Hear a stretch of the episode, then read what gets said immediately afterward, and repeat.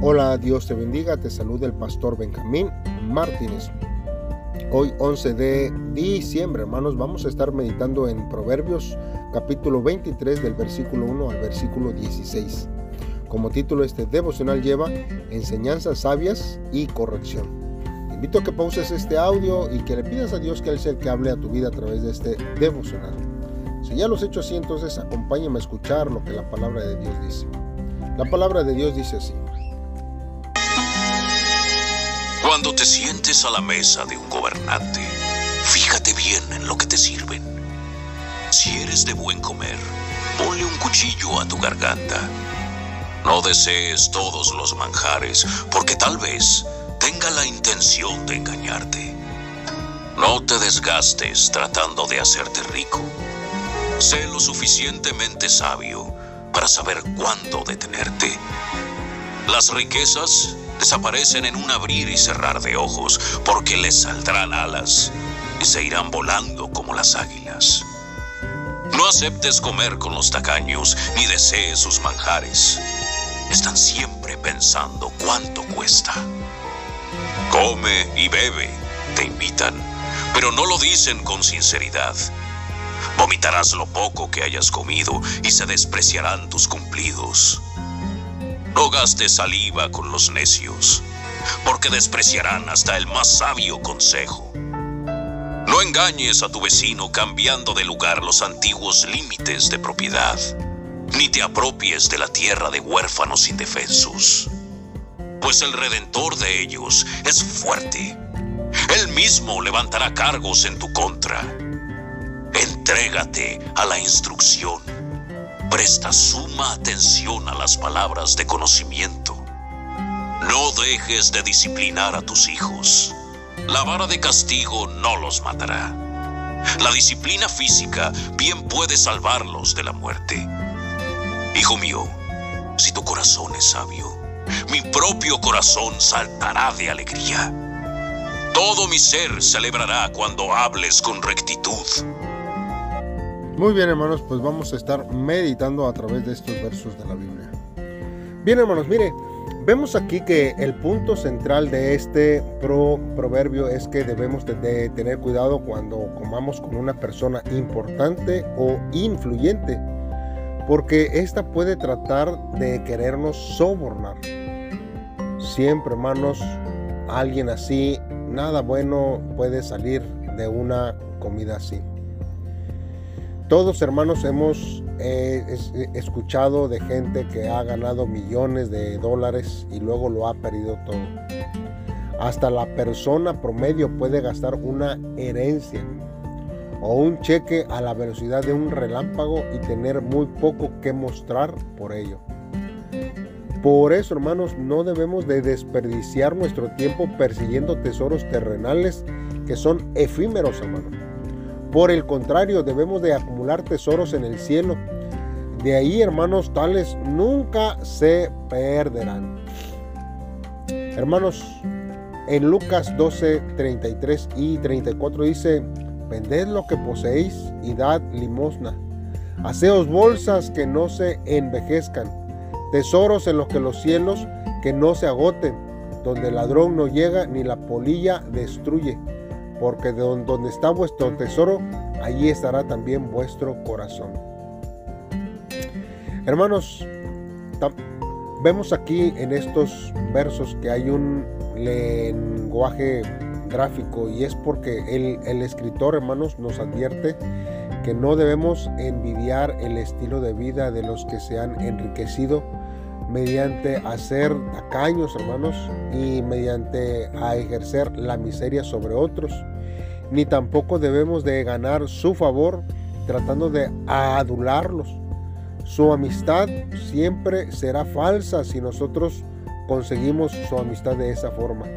Solo lo usarán para su propio beneficio y nos estarán utilizando para hacerlo.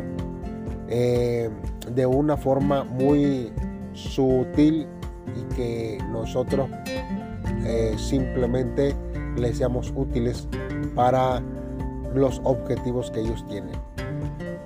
Ahora aquí hermanos en el verso 10 y 11 se, se usa un, término que es el término defensor o redentor. Y es que aquí, hermanos, se refiere a alguien que tiene que volver a comprar a un pariente que ha caído en la esclavitud o aceptar, hermanos, la obligación de casarse con la viuda de un miembro de la familia. Esto, por ejemplo, nos vemos una historia similar en Ruth 4 del versículo 3 al 10. También, hermanos, a Dios se le llama redentor, pues Él libera a su pueblo de la esclavitud del pecado. En Éxodo 6:6 dice, por tanto dirás a los hijos de Israel, yo soy Jehová y yo os sacaré de debajo de las tareas pesadas de Egipto y os libraré de su servidumbre y os redimiré con brazo extendido y con juicios grandes. Y en Job 19, 25 dice, yo sé que mi redentor vive y al final se levantará sobre el polvo. Nosotros hermanos necesitamos entender que Jesús es nuestro redentor es el que nos defiende. Su brazo fuerte está poderoso y se levanta a nuestro favor. Ahora, hermanos, la mayoría de los que desean obtener la, sabiduría son los que están dispuestos a oír. Escuchar a otros hermanos es una señal de sabiduría, no de debilidad. La gente dispuesta a escuchar sigue aprendiendo y creciendo a través de su vida. Si nosotros rechazamos, encerramos en nuestros esquemas, siempre, hermanos, lograremos expandir los límites de nuestro conocimiento. Hermanos, nosotros tenemos que comenzar a oír y a escuchar los consejos. No seamos renuentes y pensemos que todo lo sabemos o que de todo tenemos nosotros conocimiento.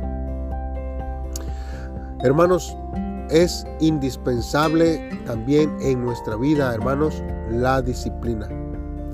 Y aquí, hermanos, vemos que este tono sombrío de la disciplina se compensa por el efecto expresado, hermanos, desde el versículo 15, hermanos. Sin embargo, Muchos padres son totalmente racios a disciplinar a sus hijos. Algunos porque dicen que temen dañar la relación que sus hijos se resisten o resientan y se enojen con ellos o que ellos piensen que puede frenar el desarrollo de ellos mismos o de sus hijos. Sin embargo, hermanos, la corrección no matará a los hijos, sino que los previene de imprudencias que sí los pueden matar. Por eso, hermanos, nosotros tenemos que corregir a nuestros hijos, hermanos, y le libraremos, hermanos, eh, del alma del Seol. Por eso, hermanos, nosotros tenemos que hacerlo, porque así la palabra de Dios lo dice. Muchos dicen que es un daño psicológico el que se les da a ellos cuando se les corrige con vara. Pero si esto fuese así, no estuviera, hermanos, implícito en la palabra de Dios en este tiempo. Mire, Dios salvó a la antigua Asia occidental de una gran hambruna, convirtiendo a José en gobernador de e-, e-, Egipto. Lo que alegra, hermanos, a Dios es salvar vidas, incluyendo la vida del corazón y del alma, no solo la vida física. Por eso, hermanos, nuestros hijos deben cumplir con esa misión por eso, la lección de los padres no debe ser, ojalá que estudies mucho, que puedas ganar mucho dinero y recibas el reconocimiento social y vivas feliz y cómodo. Por lo contrario, los padres debemos de decir, ojalá que estudies mucho y te conviertas en una persona que alcance vidas y alegra a Dios cumpliendo su misión con profesionalismo y que influye positivamente en la sociedad para que sea un lugar más hermoso y cálido. Para mí ese debe ser una vida hermosa y verdaderamente feliz. Pero esto, hermanos, para que se pueda hacer, los padres debemos de ser el ejemplo a seguir de nuestros hijos. Por lo tanto, cuando hablemos del futuro con nuestros hijos, preguntémosle, ¿a través de qué trabajo te gustaría agradar a Dios? sobre quién puedes ejercer una influencia positiva y darle esperanzas? ¿Cómo te gustaría invertir el dinero que ganaste en la sociedad? Y tengamos un momento para compartirlo. Oremos a Dios para que podamos nosotros tomar la determinación de vivir con alegría de Dios y que podamos ser padres e hijos que ofrecen esta decisión a Dios y reciben la recompensa que Dios les ha dado. Hermanos, para este devocional debemos de meditar por lo menos en dos cosas. Primero, ¿cómo podemos dominar la codicia de nuestro corazón? A lo mejor hay codicia en nuestro corazón y retenemos eh, lo que Dios nos ha dado, porque todo lo que nosotros tenemos ha sido de parte de Dios.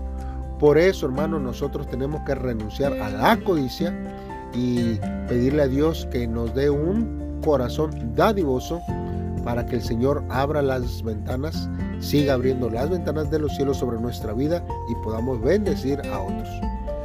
También nosotros para reflexionar tenemos que preguntarnos cómo corregimos a nuestros hijos de manera que nuestros hijos, siendo la siguiente generación, piensen y hablen con rectitud según conforme a la palabra de Dios. Debemos nosotros vivir cada día esperando que Dios sea el que obre. Pero si nosotros no le enseñamos a nuestros hijos, ellos no tendrán un resultado positivo para poder agradar a Dios en el futuro. Así que vamos a hacer una oración a Dios en este tiempo. Padre, en esta hora nos estamos acercando a ti, Señor. Señor, para que tú, Señor, oigas nuestra oración y tengas misericordia, Señor, de nuestra vida y de esta generación que tiene como meta las riquezas, Señor. Eh, enséñale, Señor, cuál es el propósito verdadero de su vida. Inclino, Señor, eh, nuestro oído, Señor, a tu palabra, que es la que nos guía a la justicia. Ayúdanos, Señor, a no codiciar nada que fuese injusto y a tener dominio propio. Ayúdanos a compartir con otros con el corazón de Dios Padre y así acumular tesoros en el cielo y no en esta tierra. Oh Dios, gracias por tu infinita bondad y misericordia para nuestra vida. En el nombre de Cristo Jesús te lo pedimos Dios. Amén. Muy bien hermano, Dios te bendiga. Espero eh, que me acompañes mañana en un devocional más. Bendiciones.